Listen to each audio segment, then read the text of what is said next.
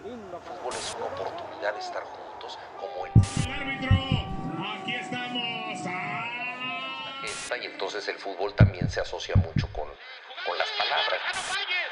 ¡No falles! ¡Gol de México! Stop. Estás escuchando La Línea de Cuatro, temporada 4.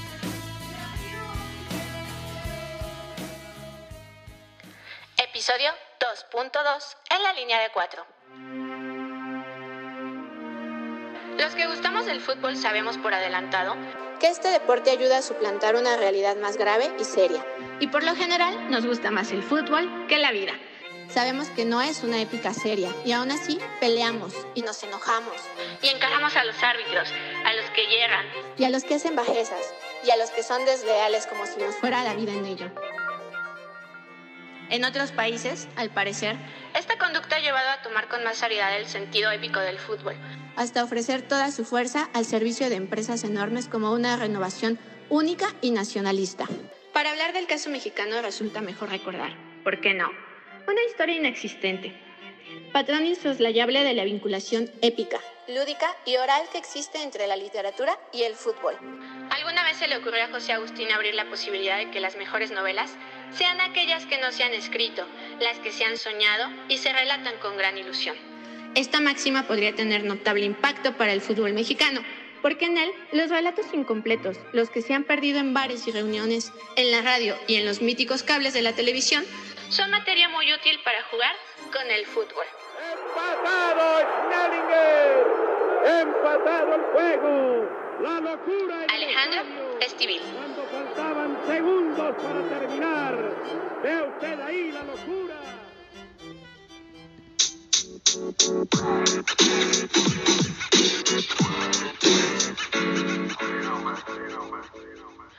Productor Gallo, hágame el favor de ponerle play a nuestra segunda parte de este programa en la línea de cuatro.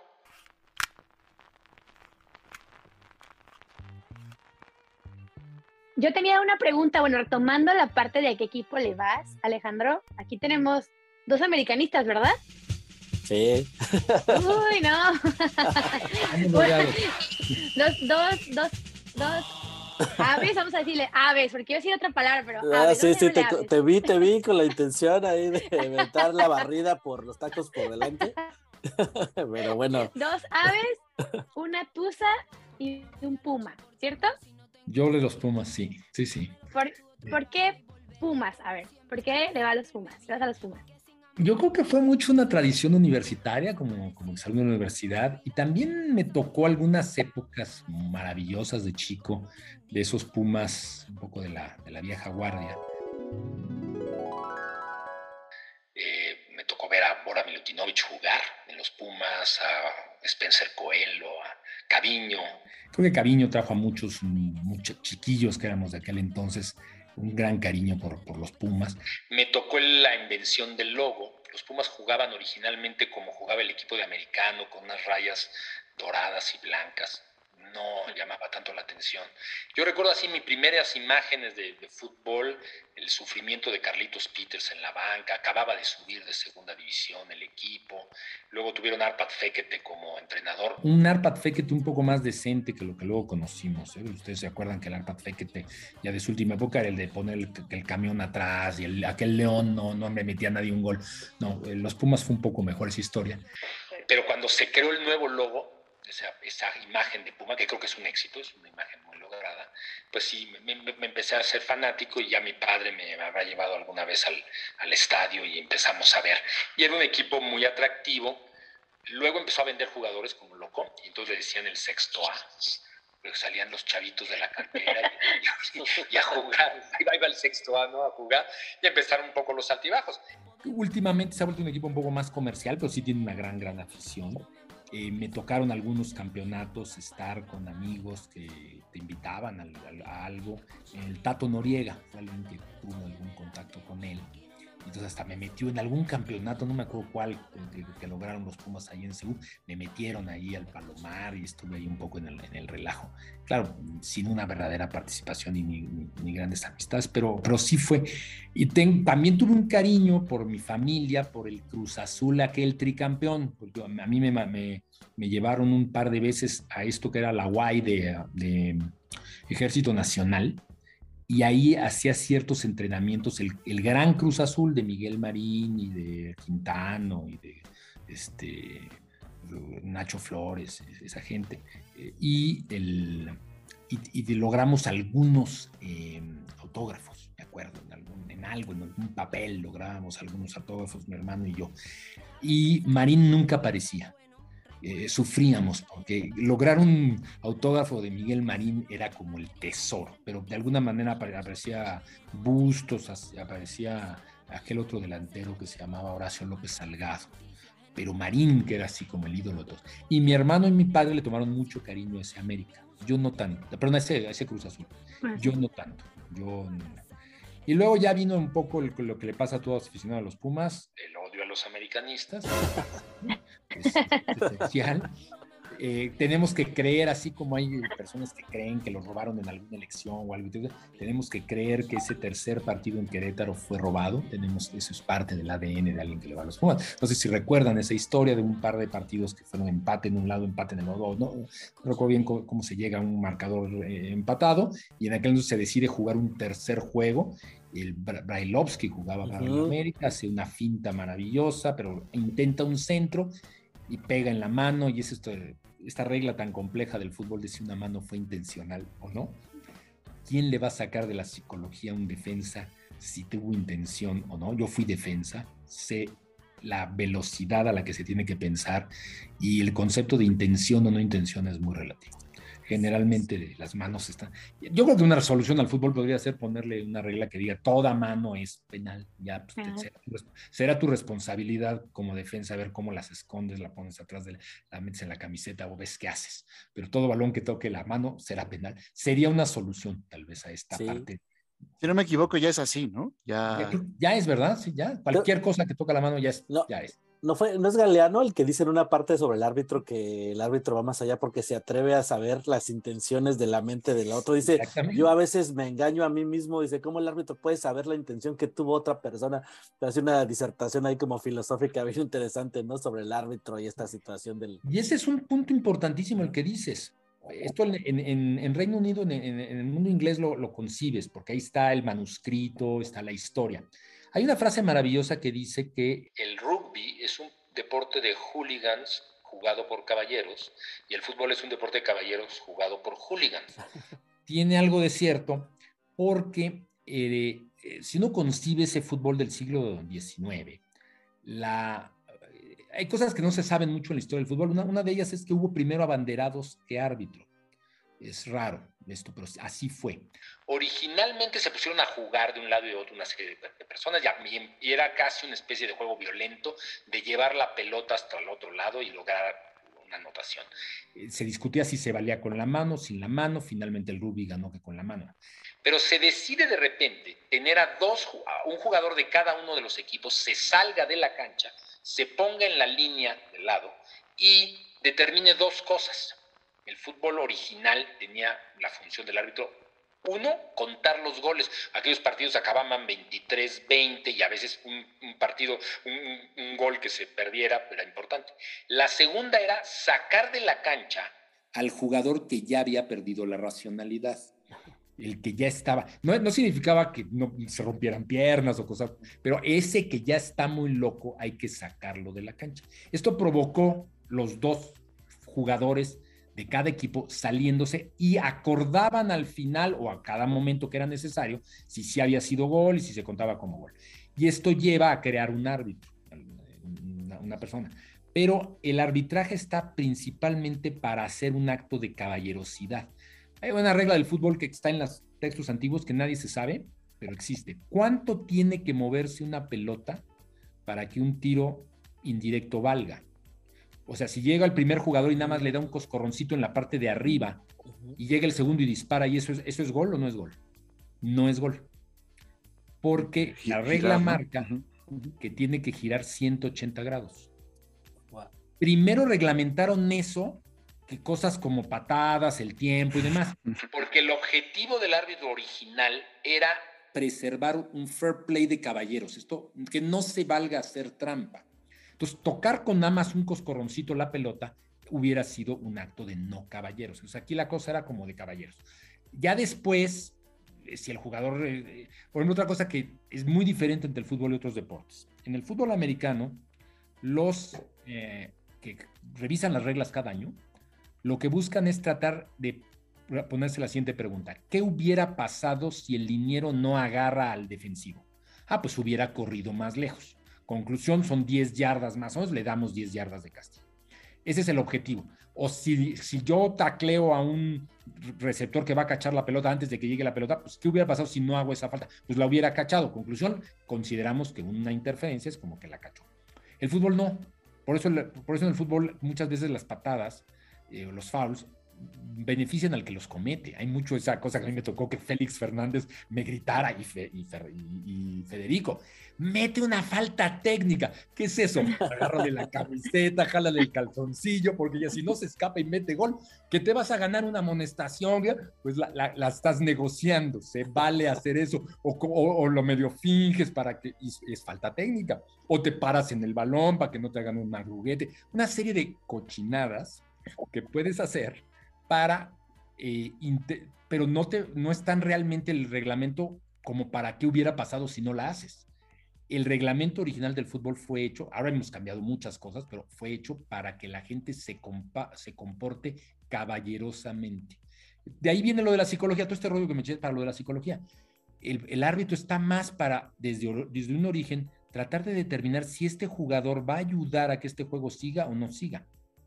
Y ahí tenemos anécdotas maravillosas. Tuvimos un psicólogo del fútbol en un famoso árbitro que se llamaba Bonifacio Núñez, el famoso Boni. Que dicen los anécdotas que llegó, que cuando se calentaba un jugador muy pesado, creo que se lo hizo, esto, se lo hizo al Halcón Peña, que el Halcón Peña ya estaba muy, muy pesado, y se le acercó y le dijo: Mira, o te calmas, o a la siguiente te rompe una pierna y no la marco. El otro no se calmó y fue con Cornero y le dijo a Cornero, a mi Cornero, pégale y no te lo marco. Y el Cornero llegó y le pegó al otro. Llegó a hacer cosas de esas, de estar controlando el juego, diciéndole al oído a un jugador, juegue, juegue, y al otro, pégale a este y no te la voy a marcar para que ya le baje. Ese nivel de psicología le pides a, a veces un árbitro. Hoy en día ya la cosa es muy diferente y sobre todo en el fútbol de altísimo nivel de ya el bat que nos frustra un poco, estamos a favor, estamos en contra, es una, es una como duda, yo estoy un poco a favor, no sé, creo que he oído mucha gente que está en contra, pero yo, yo, yo estoy a favor de que exista una revisión, que de repente se puedan tomar el tiempo y, y, vean lo que realmente ocurrió y de esa manera se controlen algunas mañas que eran, yo mismo como defensa hice cosas que, de las cuales me arrepiento profundamente en este momento. Yo también, yo también jugaba de defensa central y tengo la curiosa anécdota de haber eh, cometido un penal en el Estadio Azteca. Eh, cuando jugaba en la, en la escuelita de la América y nos permitían jugar en la cancha, eh, pude, pude patear a alguien y que marcaran un penal en contra de mi equipo. Así que sí, es un placer ahí medio malsano, pero... Manera de pasar a la gloria. Pero sí, y sirva, sirva, este bloque para adelantar que esta temporada vamos a tener un episodio sobre arbitraje. Creo que ya nos aportaste grandes ideas para, para ese tema, pero bueno, ahí para que estén al pendiente, si les interesa aprender de arbitraje, vamos a buscar ahí una gran invitada. No vamos a decir todavía quién, pero vamos a tener eh, sorpresas. Yo quisiera proponer ahora un cambio de juego. Vamos a pasar a las, letras.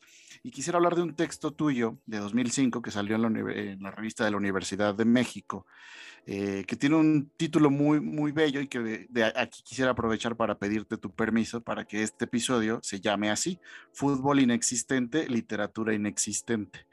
En este artículo, luego, lo compartiremos si nos permites en, nuestras redes sociales y demás, pues tú haces, eh, además del el análisis del vínculo entre la literatura y el deporte, eh, ahí haces como una suerte de resumen de lo que pues, prácticamente es la historia del fútbol mexicano, lo que no fue el gol que hubiera sido anotado, si no nos hubieran expulsado a Rafa Márquez, si no nos si hubiéramos metido ese gol contra Arabia, es decir, nuestra, nuestra El hubiera constante que hemos vivido. El hubiera constante, exactamente, de si, de si hubiéramos dado ese extra, ¿no?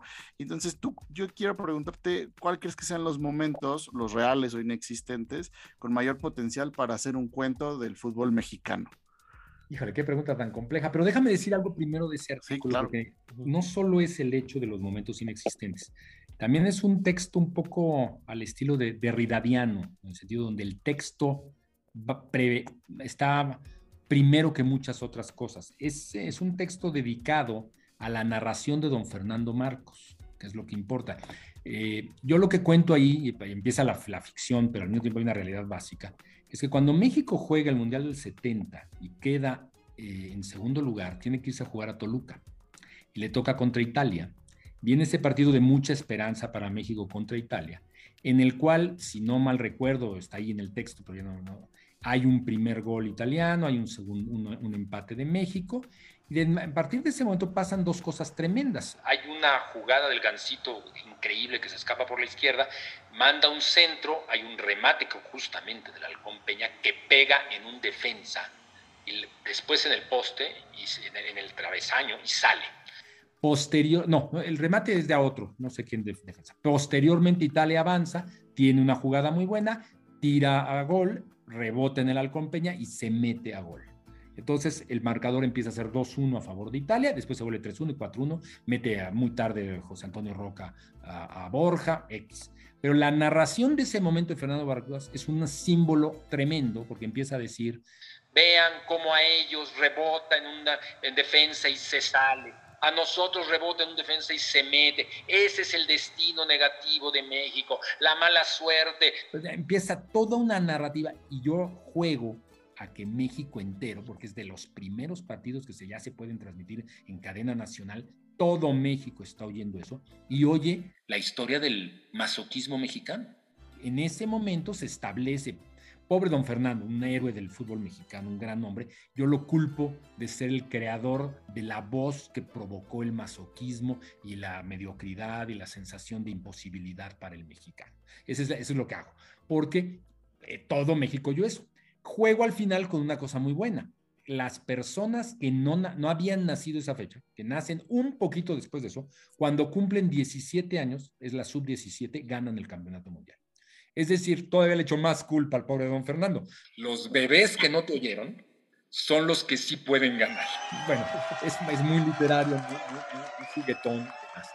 Ha habido, en, ahora ya tu pregunta, ha habido enorme cantidad de momentos, pero yo creo que esto es algo que es la literatura misma del deporte para todos. ¿Cuántas veces nosotros hemos estado soñando un momento de cambio cuando vamos perdiendo? Yo recuerdo haber soñado muchísimo cuando estamos contra aquel mundial donde jugaba, ahí se me fue, perdemos contra Alemania en un gol de Berghoff eh, en tiempo extra, casi seguro. el matador Hernández. El matador, ¿no? El matador Hernández falla un gol. bueno, ese gol del matador Hernández es así como lo que yo más recuerdo como dolor. Pero también el matador Hernández creo que nos dio una gran satisfacción. te cuento una anécdota diplomático. Eh, los diplomáticos, sobre todo los embajadores, se les ocurren ideas muy locas. Era el, estaba yo en Costa Rica, mundial casi seguro. ¿Qué, qué mundial habrá sido? No sé, pero jugábamos contra Holanda. Y con eh, hace una concertación con el embajador de Holanda de que él nos va a prestar a dos funcionarios de la Embajada de Holanda en Costa Rica para que vengan con la afición mexicana y el embajador de México, Enrique Berruga, va a prestar a dos funcionarios mexicanos para que vayamos con los holandeses. Holanda al final a la masa de mexicanos reunidos en un hotel no mandó a nadie, y tu amable servidor y el agregado cultural Jorge Valdés Díaz Vélez tenemos que ir a un antro de motociclistas que quedaba a la parte de afuera de San José, Costa Rica, donde una serie de tatuados holandeses componían motos de agua y motocicletas en general. Y acabamos en ese bar de, cervezas Heineken siendo víctimas de bullying total sintiéndonos en una especie de mesitas, pues no, no hablábamos holandés, no teníamos la menor idea de lo que sentíamos ahí, y éramos, pues, y Holanda empieza y mete un gol, y mete un segundo gol, y aquello va muy bien, y 2-0, y primer tiempo 2-0, ya está perdido, ya hasta nos empiezan a perdonar los holandeses después de que nos han agredido toda la tarde, y de repente México mete un gol, y en tiempo extra un despeje. Tiene el pelotazo 10, 8, tiene Luis Matador. Y en ese momento, los dos mexicanitos de ahí podemos casi contrastar, contrastar a todos los holandeses he aquí que nosotros la logramos, ¿no? Y en, su propia casa, en su propia cancha, en su propio bar de, hooligans, pudimos eh, ganar. Entonces, ahí hubo un... Y yo recuerdo el deseo, recuerdo también ese sueño de ojalá y ahorita les metamos un gol.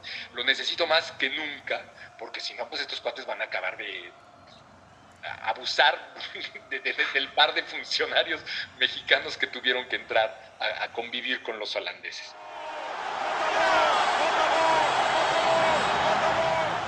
Ha habido muchos otros momentos. El más famoso de la historia mexicana, en mi opinión, una de las mejores selecciones que jamás tuvimos en los anales de la historia, es Chile 62, ese partido extraño contra España. Eh, habíamos perdido 2-0 con Brasil, empezamos a jugar contra España, estábamos jugando muy bien, era un muy buen equipo, y hay una extrañísima jugada de Gentos escapa por la izquierda, Gentos escapa por la izquierda. Hay una narración de don Fernando Marcos de eso. Mete un centro, un gran goleador de, histórico de España mete el 1-0. Era minuto 89 cuando perdemos ese partido, quedamos eliminados. Después de, destruimos a Checoslovaquia, ya sin presiones. Checoslovaquia fue este, subcampeón de ese campeonato. Pero un gran equipo es, no lo viví, no es mi sueño ni mucho menos, pero si un momento de inflexión en mi opinión hubo en el fútbol mexicano, yo creo que es esa descuido frente a la selección de España, a la cual habíamos dominado casi todo el partido, este, sí, sí la recuerdo como algo importante. Eh, del texto saco eso. Una, ha habido momentos en que algo pudo haber ocurrido que tal vez hubiera cambiado. Y mi atrevimiento en ese texto es que cambia la realidad nacional, nos volvemos hasta un país desarrollado, todo por una anécdota de fútbol. No creo que sea así, pero en una de esas, a ver, vamos a ver si Serbia es un país que de repente a causa de sus capacidades futbolísticas cambia, o no sé, Uruguay fue heroico futbolísticamente y sí hubo cambios, pero un país muy, muy, chiquito como para un ejemplo, pero no sé, en esas el fútbol puede cambiar la realidad, la realidad de un país. Otro momento que... Sí, Croacia, que son muy exitosos recientemente, pero no sé si su realidad les da para ser felices, como acá que tenemos índices de felicidad muy altos, ¿no? En algunas encuestas. Brasil es un buen ejemplo eh, para, para, pensarlo, ¿eh? Podría haber unas tesis. Brasil es un país que ha tenido dos o tres momentos que ha estado al borde de la gran industrialización, el fervor con que se construyó la ciudad de Brasilia por este Kubitschek, que, que, fue un gran presidente que intentó ese esfuerzo, tal vez es extremadamente artificial, pero en era un momento en los años 60 en que parte de las vida brasileña de internacional, internacionalización venía de sus capacidades futbolísticas cuando empezaron a ganar campeonatos y, y, habían perdido el 50, era una como desgracia, pero después llegó Pelé y bueno, Carrincha era lo que era y bueno, estuvieron cerca de cambiar su manera de ver el mundo gracias a el fútbol. Si me permites, luego te voy a compartir un texto, voy a tomarme ese atrevimiento de que yo escribí acerca de una hipótesis que tengo que la estabilidad democrática está directamente relacionada con los éxitos deportivos de la selección brasileña. Este, y por eso últimamente no les ha ido bien, entonces ahí, ahí, está interesante. Y volviendo al tema de los momentos que pudieron cambiar la historia de México, pues yo diría así a bote pronto, la tanda de penales contra Bulgaria en el 94, ¿no? Que yo creo que ahí el problema fue que nos topamos con un equipo con una narrativa todavía más fuerte eh, no sé, esta, esta Bulgaria de los 90 recién caído el bloque socialista y esta, esta suerte de hombres que solo jugaban al fútbol y no les interesaban las apariencias en un momento en el que teníamos a Bayo con, con, eh, con estos looks este, muy noventeros y, y, que toda la selección, todas las selecciones se caracterizaban. Por eso este grupo de hombres calvos que solo jugaban fue al fútbol, pues llegaron hasta las semifinales, ¿no? Y marcaron la historia y ellos sí supieron aprovechar como ese, ese potencial eh, de cambiar su historia. O por lo menos en ese momento después no han, no han tenido la misma suerte, como ya mencionaba Gallo eh, de Croacia, ¿no? Que también es un caso ahí, este, que, también tendremos que hacer un episodio sobre Croacia, creo. Y eso de los penales, podría hacerse ahí otra vez el texto marca una realidad. Fue la primera vez que empieza esta como especie de maldición de que México no, lo, no puede en los penales y serán los penales, que empezamos a vivirlo también en, finalitas de CONCACAF contra Estados Unidos y demás, pero ahí es en ese de Bulgaria, muy marcado también por la decisión de Mejía Barón de no meter a Hugo Sánchez, de estar hablando y hablando con él en la banca y no meterlo finalmente, porque se sentía que tal vez Hugo Sánchez era la figura que podía con mucha frialdad meter un penal, provocar una secuencia positiva. Pero de ahí nos echamos y viene el siguiente momento que creo que has de mencionar, el famoso no fue penal contra Holanda, donde yo creo que no fue penal, ¿verdad? Pues hemos visto las fotos y, demás, pero Nos, nos pegó durísimo y de, y de, entonces parece que hay una maldición de los penales, la palabra los penales, y ahora vimos a una Argentina quirúrgica, ¿no? En el tema de penales. Que quisiéramos meter eso en, la, realidad mexicana, porque el penal es una, ustedes han jugado, es un momento divertidísimo, porque eh, marca algo que en el deporte es complejo. El portero tiene todo que ganar y nada que perder. El delantero tiene todo que perder y nada que ganar. Si lo metes, lo normal. Y una vez Pelé hizo un programa de que, si, que la única ventaja que tiene el delantero sobre el portero es que sabe cuándo le pega. Lo demás es muy en el aire. Y hemos visto grandes tiradores de penales, sobre todo lo pienso en los argentinos, que lo que hacen increíble es que no, no le descubren al portero ese momento cuando le van a pegar. A veces un poco más rápido, a veces más corto, pero con eso cambian toda la, la realidad. Pero es una gran presión la de un penal. Sí. Ahorita que mencionabas, bueno, ya has mencionado a Pelé y a otros jugadores. ¿Quién era tu ídolo de la infancia? ¿Quién, ¿A qué jugador le darías un cuento?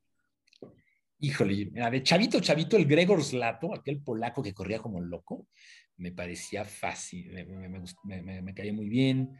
Eh, curiosamente tuve una muy, muy fuerte afición por Maradona, me pareció un jugador... Eh, nunca me ha gustado la comparación, yo me imagino que aquí en la línea de cuatro se ha dicho mil veces, ¿quién es el mejor? ¿quién es el mejor? Es un problemota andar comparando jugadores de una época con otra las estadísticas son diferentes, la manera de contar es diferente y sobre todo la manera de marcar es diferente. Cuando yo pienso en Maradona y lo comparo con alguien como Pelé, a Pelé lo cosieron a golpes, igual que a Eusebio y a otros, pero eran muy descarados en hacerlo. A Maradona lo cosieron a, golpes de una manera que no se ve. en, la, época de los 50 y principios de los 60 te dejaban voltear si te iban a matar, pues te entraban y te pegaban. Si no, le, lo dejaban voltear. A Pelé le daban ese metro que necesitaba para voltearse. Maradona hizo cosas increíbles sin que le dieran ese metro. Pero lo que más me importa en esto de las épocas, para comparar, es que la capacidad física de los jugadores ha cambiado y la tecnología ha cambiado. Eh, ustedes le pegaron un balón de aquellos de tiras de cuero y estuviera mojado y te dolía el pie, tenías que tener técnica para pegarle porque era, y ahora hay balones y hay unos nuevos este, botines que son casi piel que te pones en, el zapato. Ha habido mucho, mucho cambio tecnológico que hace las cosas un poco, poco diferentes. Pero sí, a nivel mundiales me encantaba eso. Hay un jugador que mis amigos me hicieron descubrir, nunca lo vi, pero por razones de imágenes, el famoso George Best, de Irlanda del Norte, la quinto Beatle es algo único. Y los, las cosas, ¿se acuerdan lo que siempre se dice del, gol de Pelé? Que el mejor gol de Pelé es el que no metió contra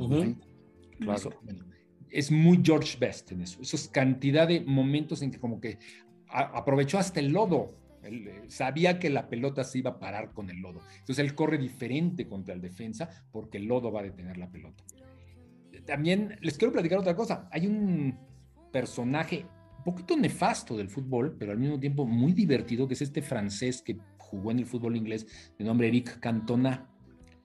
Eh, que lo más grave que hizo es que se peleó con la afición y una vez se enojó tanto con la afición que se atrevió a brincar una, una patada karateca saliéndose de la cancha y poniéndole los tachones en la cara a un aficionado. Eso lo haces en esta época y yo creo que te ganas pues, la, expulsión eterna, ¿no? Pero él, volvió a jugar, era la arrogancia caminando, un señor que se levantaba el cuello y demás. Pues su manera de jugar y su estilo siempre me impactó. Pero lo que les quería platicar es que en Manchester hay una cosa que se llama el Museo del Fútbol. Es un gran lugar lleno de cositas, anécdotas. Por ejemplo, de las cosas mexicanas que hay ahí, hay un pique. ¿Se acuerdan de la mascota del, Mundial de México 86? Está ahí. Y hay un Pancho, el futbolista Panchito eh, del 70. Hay cosas muy mexicanas por ahí. Hemos ido. Hay una pequeña maqueta sobre el Ulama, sobre el deporte de fútbol prehispánico mexicano.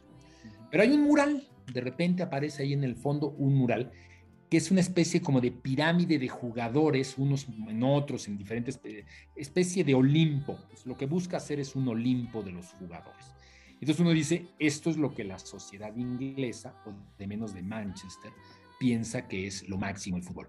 Maradona está como en una tercera línea de arriba hacia abajo, por ahí está Pelé, pero el Dios, el ser que es la iluminación total, el máximo es Eric Cantona.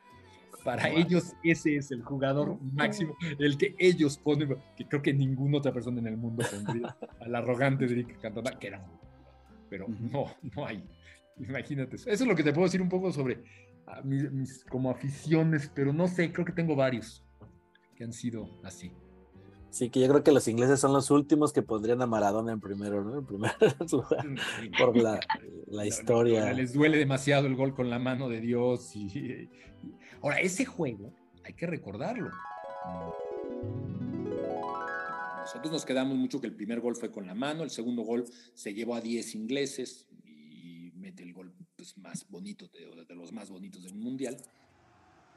Van 2-0 y meten a Barnes al, extremo izquierdo de los, de los ingleses, meten un gol, se van a 2-1, con centros al más puro estilo fútbol inglés, todo contra la banda, centro, remate de Lineker y hay un segundo que un defensa, creo que es Pasculi, de los eh, eh, argentinos, saca con la nuca. Es, esa salvada de Pasculi no se menciona mucho, es casi del nivel de los goles de Maradona para que logren pasar en ese juego. por la posibilidad del empate inglés. Ataca Barne, viene el centro.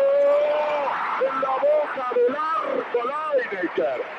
Lineker estuvo a punto de anotar el empate no hay derecho, ¿cómo puede ser? Ahí el ponelo abajo de la camiseta, Enriquito. Fue impresionante eso, eh, eh, esa salvada. Eh, y, los ingleses sí recuerdan las dos cosas. Recuerdan, nos metieron un gol con la mano, en otros sí nos deshizo. el señor es fuera de series, tal vez divino, nos llevó a todos. Pero luego tuvimos la, la, posibilidad de ganar y, y, hay un defensa que salva un gol. Lo saca lanzándose hacia su propia portería y después quebrando el cuello hacia atrás para golpear con la nuca el balón y este, ese balón estaba dentro y lo salva. Es algo impresionante. No, grandes anécdotas, grandes momentos. Jugadas para, para cuentos. Me acordé ahorita que mencionábamos ese gol de Pelé que no fue, que hay una novela, ¿no? Que una novela que inicia con esa jugada donde el autor se llama Sergio, ¿qué? Sergio Rodríguez. Rodríguez plantea que dice Maradona, no, Pelé jugó a ser Dios y perdió porque si lo hubiera hecho, no sé qué hubiera pasado, ¿no? Si vete ese gol. Pero dice, él pudo haber metido el gol así normal, era una jugada de rutina que pues se llevaba al portero, lo mete y si no quiso hacerlo, jugó a hacer Dios. Quiso hacer algo de, solo yo la Si te fijas pues, ese gol, también hay otra cosa que hay que analizar. Lo falla por sobrepensar. Él va corriendo, se llama Kovacevic o algo así. el, portero. ¿O el defensa? No, el portero. el portero. el portero. Él va solo. Y lo que él hace es dejar que la pelota corra, irse por el lado izquierdo, pero él percibe que desde el lado izquierdo atrás de él viene un defensa y viene rápido y la pelota se abre bastante. Entonces él toma esa pelota y dice, su mente es, clarísimo. Si tiro a gol, ese defensa ya está hacia el primer poste. Ese defensa tuvo que haber ya llegado a primer poste. Tengo que tirar a segundo poste. Y tira a segundo poste y lo falla por un milímetro, poste. Pero es porque es tan genial que hasta percibe al defensa que viene corriendo detrás de él. Es mucha jugada esa. bueno, en ese mismo partido, no, en el primer partido, ¿cuándo es cuando hace un tiro desde larga, desde la media cancha, que también lo falla por un milímetro? Creo que es... Contra Uruguay, me parece, ¿no? Esto, la toma desde antes de la media cancha, percibe que el portero está muy adelantado y suelta un disparo que se necesita mucho pie para llegarla de aire hasta la hasta y falla por el lado izquierdo de la portería no, es que grandes, grandes jugadas que uno ha visto. Bueno, el gol de, Negrete ah, contra Bulgaria justamente en el Azteca, que ha sido considerado muchas veces tal vez de los más bonitos, son estos pases de voleas sin, con Aguirre que no, no, no dejan que bote el balón. Bueno, es allá también en, el extranjero es muy, muy, muy vistoso, muy mencionado ese gol. Es, de esos goles que, que dice uno, wow. Sí, me gusta mucho la anécdota que cuenta el Vasco del Zape que le da a Negrete, ¿no? Que eso también pasa a la historia en la imagen donde dice que él le dijo en el vestidor, no, pues lo que tienes que hacer es meter un golazo para que te lleven a Europa, ¿no? Y ya cuando mete el gol dice, ya ves, te estoy diciendo, si hazme caso. eso es lo que tienes que hacer. o sea, que casi casi se atribuye que él le dio la instrucción para que hiciera eso. eso tendríamos que hacer algo. Deberían de ser, no, no sé que hubiera gente que pudiera platicar anécdotas de frases entre jugadores o momentos. Yo en el, en el fútbol mexicano está muy marcado por ese ida a Argentina 78 que perdemos contra Túnez y el segundo partido es contra Alemania. El primer portero es eh, Pilar Reyes y el segundo portero es Pedro Soto. A Pilar Reyes en el tercer gol de los alemanes lo lesionan y lo sacan en camilla, totalmente en camilla, muy lesionado. Cuando termina el partido 6-0, Pedro Soto entra al, vestidor y le dice a Pilar Reyes, empatamos, empatamos. Entonces Pilar Reyes dice, qué maravilla, vamos a sí, tres goles a ti, tres a mí. Esos son grandes anécdotas de, que, deberías de tener de, las frases que se dijeron afuera de las canchas y que a veces son más importantes que lo que pasa dentro. Me acordé, me acordé de otra, justamente del Mundial del 86, cuando mencionabas el gol de Maradona, donde el gol más bonito, ¿no? De los mundiales, donde se lleva a ocho ingleses que parte atrás de medio campo. El jugador que le da el balón antes de que empiece la jugada le dice, ¿viste qué pase de gol te di? sí. Lo dejé solo. Es, muy buena idea, lo voy a anotar para otro programa de frases de... Frases que han hecho entre, entre jugadores que, que, pues, que cambian la... Como podríamos hacer lo de los apodos, los anécdotas que, que marcaron así, o, estos momentos de qué hubiera sido si el, el, partido hubiera quedado de otra manera. Que también eso, los mundiales están llenos de, de momentos raros que surgieron atrás. Eh, mecanismos de eliminación extraños, el, mecanismo de eliminación de España, que, a Brasil no le convino, ¿no? Porque se generaron estos como segunda round robin entre grupitos de tres después de la primera clasificación, y entonces Brasil nunca perdió un juego, pero no llegó a la final. O lo que ocurrió en Argentina, que también se hizo una segundo round robin con dos grandes equipos y los meros meros los, ellos pasarían a la final. Y viene ese partido raro entre Perú y Argentina, donde Argentina logra una goleada necesaria para ir a la final y se, ha dicho mucha especulación de si Perú se prestó a ello, que yo tengo mis dudas porque Muñante, el JJ Muñante mete un balón al poste cuando el partido está como 0-0 o 1-0. Si hubiera estado comprado el partido, no se atreve un delantero de Perú a, casi meter un gol. Además es eso, ¿no? es muy difícil saber. Son cosas que, que están ahí en, momentos. Hay, hay, también mucha literatura de eso muchos buenos libros que hablan de momentos. El más terrible es uno que se llama... Algo así como El día que se robaron la copa. No me acuerdo el autor ahorita, pero es una explicación del Mundial de Inglaterra 1966 y todas las barbaridades que se hicieron ahí para tratar de favorecer a que Inglaterra quedara como campeón. Hasta el gol fantasma, que creo que es intrascendente en toda esa historia, pero esto, sí hay muchos anhelos, se roban la copa, la descubre un perro. Argentina, la, el, arbitraje en contra de Argentina en el, en el 66 fue obscenamente desagradable, son cosas hay mucho que, que, platicar de esa parte, decir, en los mundiales. Pero creo que estamos mejor. Creo que somos, somos una generación que está encontrando mejores condiciones para que no haya tanta. Si bien el anecdotario tal vez se va a disminuir, las condiciones de, fair play y de buen juego si es algo que sí está creciendo. Claro, y, no sé ahora con el VAR si le va a quitar este, esta mística o, el potencial de hacer grandes historias, o ahora quizá podrá ser el hombre contra las máquinas en vez del hombre contra el hombre. Entonces, no sé, también habrá que ver a quién se le ocurre un cuento al respecto, aunque sí creo que le quita cierta magia, ¿no? Mira, si lo ves desde el punto de vista literario, la literatura ha sido capaz de hablar de todo en, todos los, en todos los momentos. Tal vez se ha tardado en algún momento, pero siempre, siempre la literatura ha tenido la capacidad de acomodarse a eh, expresar lo que genera tensión entre las sociedades y lo que le interesa a alguien. El bar va a provocar, pues, tal vez una nueva realidad de la cual nuestra generación es muy consciente de, ya habíamos vivido el gol y Chin nos los quitó el bar. Nosotros hemos vivido la, otra de eso estoy seguro que era falta, estoy seguro que era fuera de lugar. ¿Te acuerdas un fuera de lugar de Tavares contra México también en un mundial? Nos dedicamos a decir, es que nos robaron con ese gol. Bueno, ahora va a ser al revés. Ya habían metido ese gol y fue el bar, fue la máquina, la... pero yo creo que el anecdotario está ahí y va a haber literatura para rato y ojalá la línea de cuatro continúe mucho rato platicando de anécdotas de fútbol.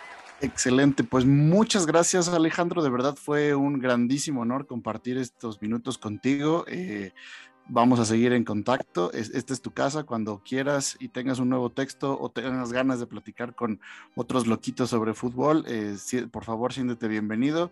Eh, no sé si quieras decir algo más, compañeros, muchas gracias por estar en esta cuarta temporada, los que nos escucharon. Yo de mi parte solo agradecerles. Muchas gracias, Victoria, Emanuel, Gracias. Ricardo, lo mejor para, su, para el futuro con ustedes, de verdad. Gracias. Inusualmente nos vamos con una frase y hoy va a ser una frase tuya, así que si me permites. El fútbol destaca como un hábito con fortaleza interna, capaz de provocar una férrea devoción. Reflejó todos los sentidos inexactos e incomprensibles de la vida, pero inevitablemente lúdico. En verdad, para pretender ser en el fútbol, habría que haber nacido con otra nacionalidad y no la mexicana.